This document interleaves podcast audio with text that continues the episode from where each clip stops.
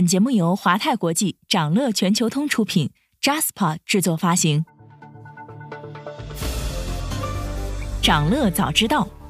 从华尔街到中环，每个交易日开盘前，我们用十分钟为你播报最新鲜、硬核的财经快讯。今天是二零二三年二月二十七号，星期一，各位投资者早上好。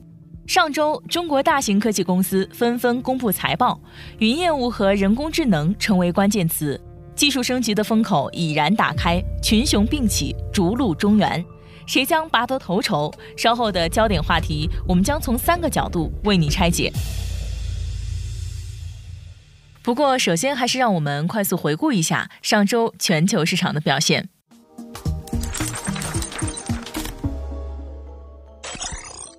而上周港股延续震荡态势，三大指数集体回调。美国资商会领先经济指标连续十个月下降，二手车指数创二零零九年以来最大的二月涨幅。居高不下的价格和利率使部分借款人的偿债能力经受考验。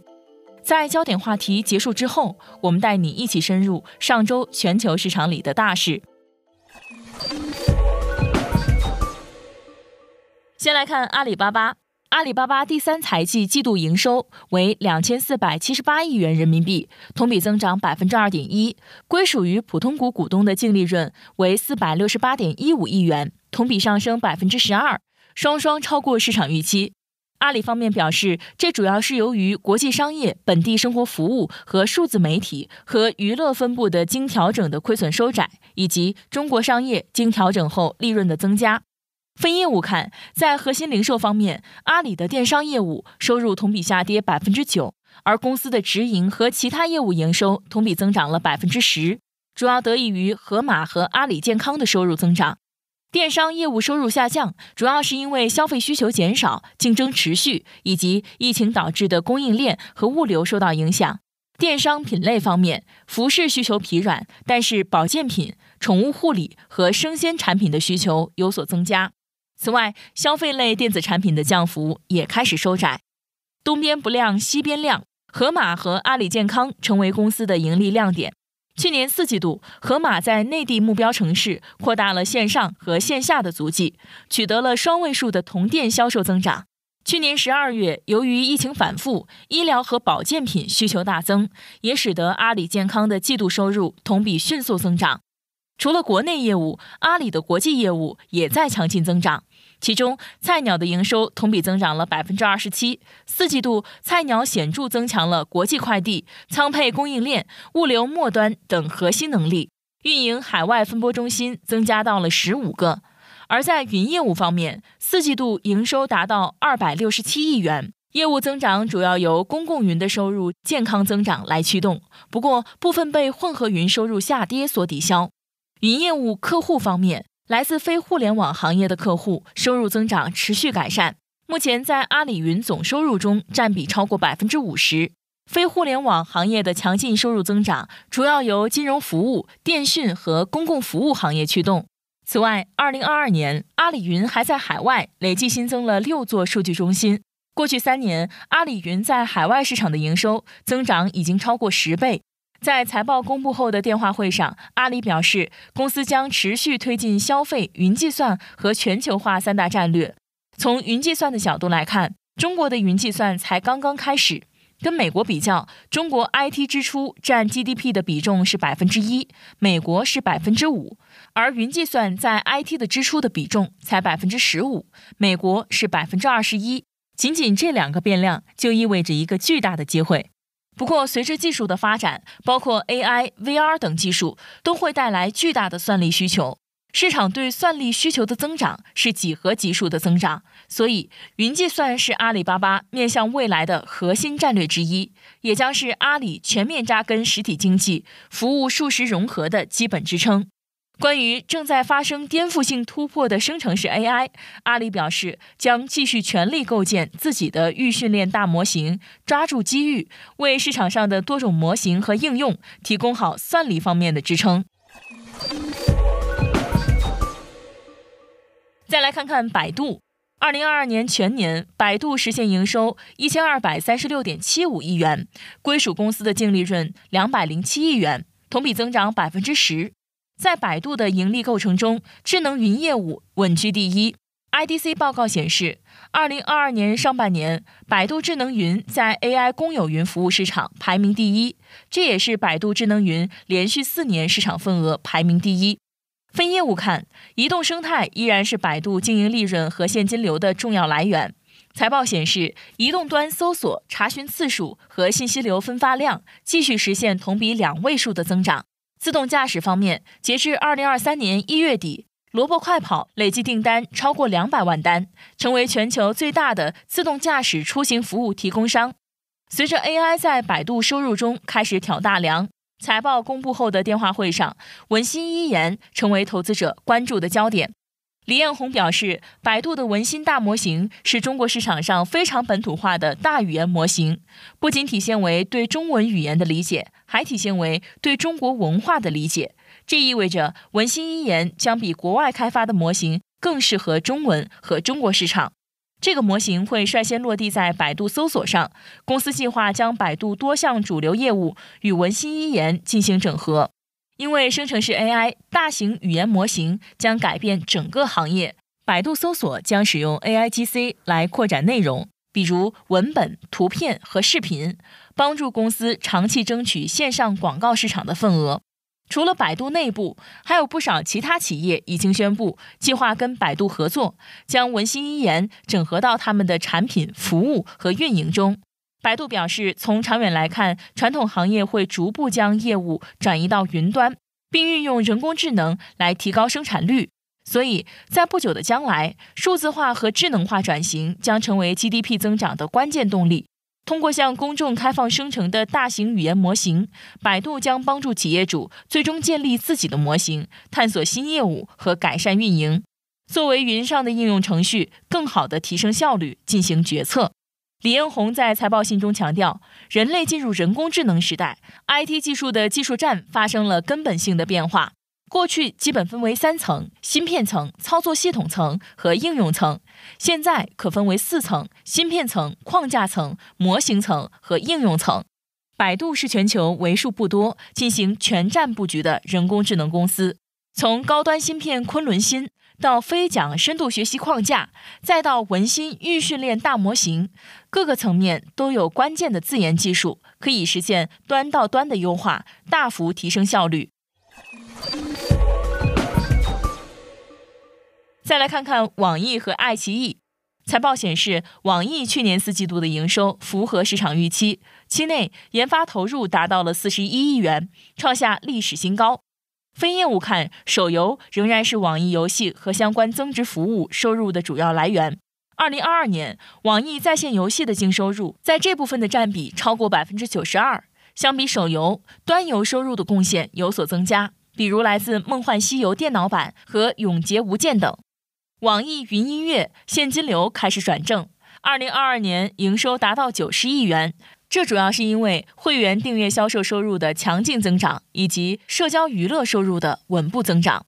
网易有道在去年四季度首次实现单季度盈利，AI 赋能转型效果显著。作为有道的拳头业务，二零二二年四季度智能硬件在营收上创下新高，良好的业绩表现受益于新品强势的销量推动。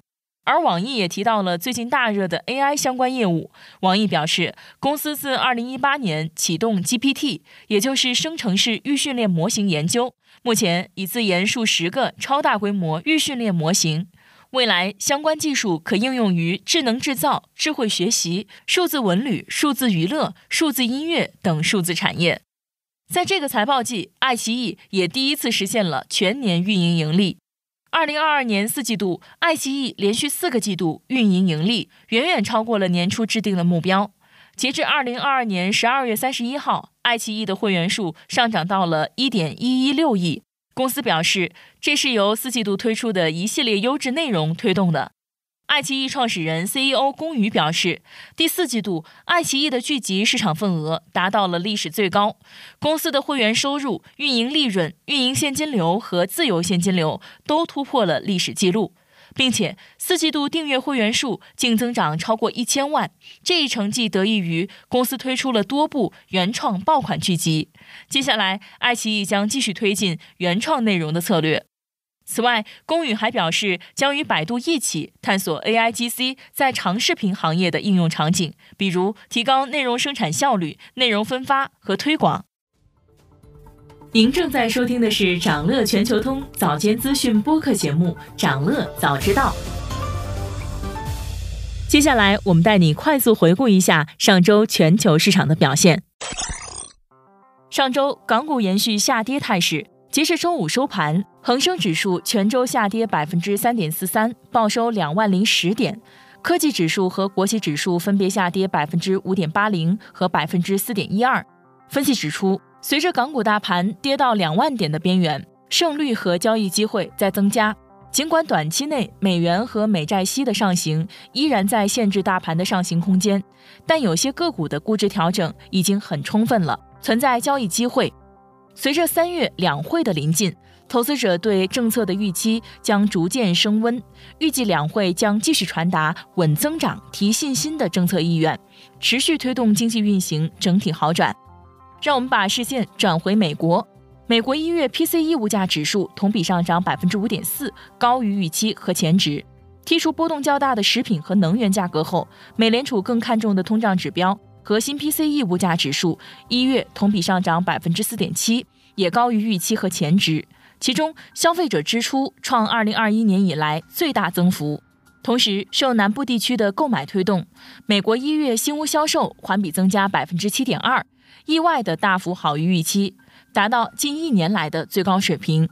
新房销售价格的中位值比上年同期下降了百分之零点七。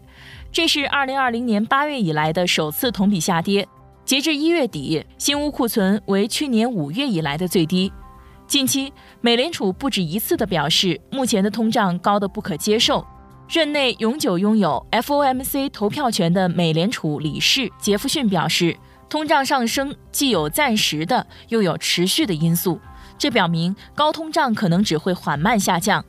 克利夫兰联储主席梅斯特表示。美联储的预测有偏上行的风险，持续高通胀的代价很大。相比加息过多，利率升得不够高或者过早降息，代价会更大。但是随着通胀下降，风险平衡会发生变化。二零二五年票委柯林斯称，通胀仍然太高，需要进一步加息。即便如此，包括前美联储理事在内的五位华尔街经济学家和学者还是认为。美联储的政策制定者对前景的判断仍然过于乐观，联储需要施加一些经济痛苦才能控制通胀。根据最新论文的模型和不同假设，美国联邦政策利率将在二零二三年下半年达到百分之五点六、百分之六或百分之六点五的峰值。而美国财长耶伦则表示，得益于劳动力市场强劲，并且没有像全球金融危机之前那样的资产负债表问题，美国经济依然有可能软着陆。我们再来看一下欧洲的情况，欧洲经济的火车头德国濒临衰退，通胀和能源危机拖累德国经济复苏，去年四季度的 GDP 增速急剧放缓，收缩幅度超过预期。德国四季度未经季节调整的 GDP 同比中值为百分之零点三，环比萎缩百分之零点四，两个数据都不及预期，衰退的可能性大幅增加。想了解更多新鲜资讯，与牛人探讨投资干货，欢迎进入掌乐全球通 App。掌乐全球通是华泰国际旗下自主研发的一站式财富管理平台。为全球华人投资者提供港、美、A 股及新加坡市场的股票交易、公募基金、ETF、保险、智能投顾等多元化金融产品及服务。点击节目 show notes 中的链接，现在就一键直达掌乐全球通。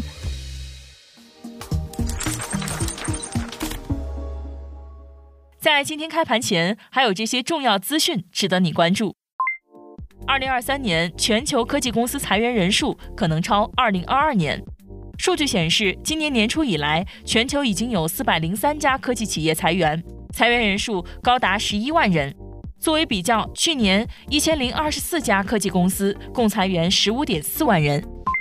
俄罗斯卖油价格可能远远超过六十美元的价格上限。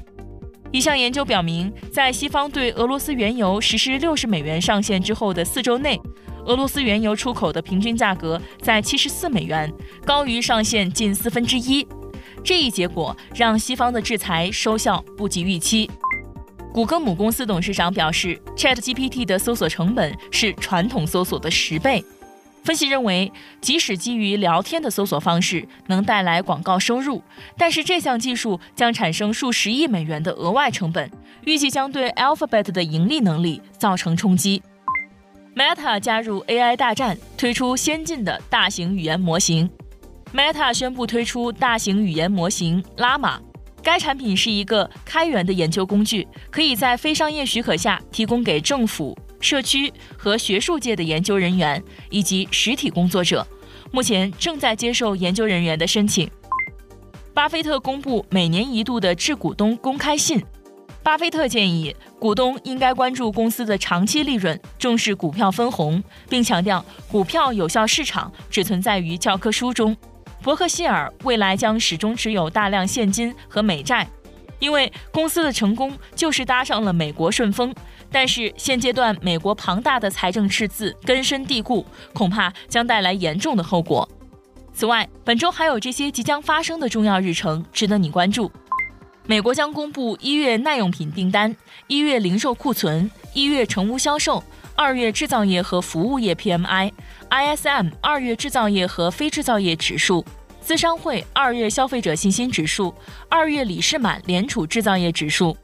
欧元区将公布一月失业率、二月 CPI、二月综合 PMI、二月制造业和服务业 PMI、二月经济景气指数。德国、英国和法国将公布二月综合 PMI、二月制造业和服务业 PMI。财报方面，西方石油、Zoom、塔吉特、戴尔科技、惠普、蔚来汽车、理想汽车。Rivian 等将公布业绩。想了解更多新鲜资讯，与牛人探讨投资干货，现在就点击节目 Show Notes 中的链接，进入掌乐全球通 App。以上就是今天掌乐全球通掌乐早知道的全部内容，期待为你带来醒目的一天。祝您在投资中有所斩获，我们明早再见。